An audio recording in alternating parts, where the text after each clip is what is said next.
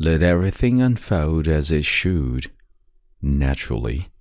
As flowers bloom and fade, clouds come and go outside the window.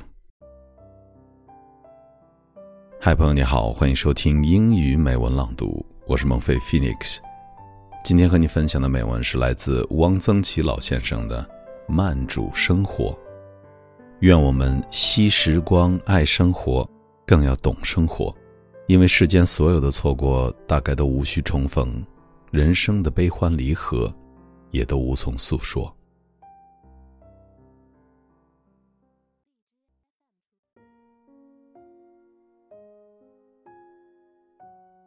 Savor life slowly.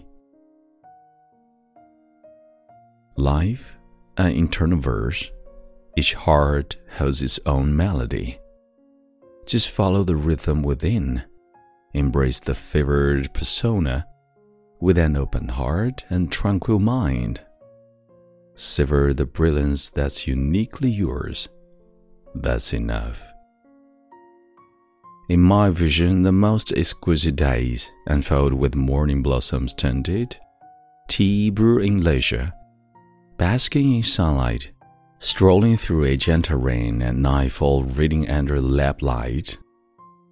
In this serene span, embracing the ordinary life while cherishing our own dreams.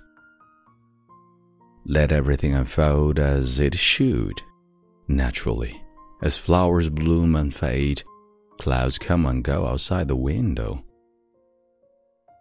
At this moment, it is the best time and the most beautiful arrangement. Seeing everything around is as usual, plain and real. Reflecting on these moments, I realize that life before me remains the same, warm as yesterday.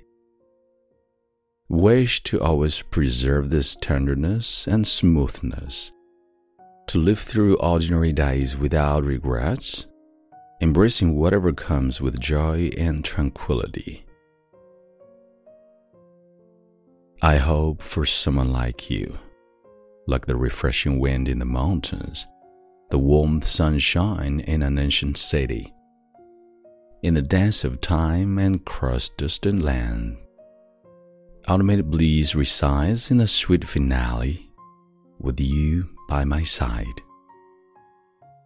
Gift from afar, a breeze of spring you are. All the joys, sorrows, laughter, and tears in life, I want to spend them with you. We come into each other's lives with a destined connection, cherishing the time of our meeting and the moments we share together. At this moment, everything feels just like when we first met.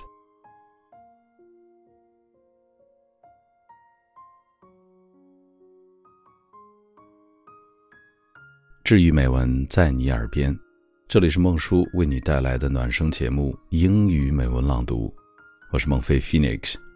本期节目到这里就结束了，See you next time，我们下次再会。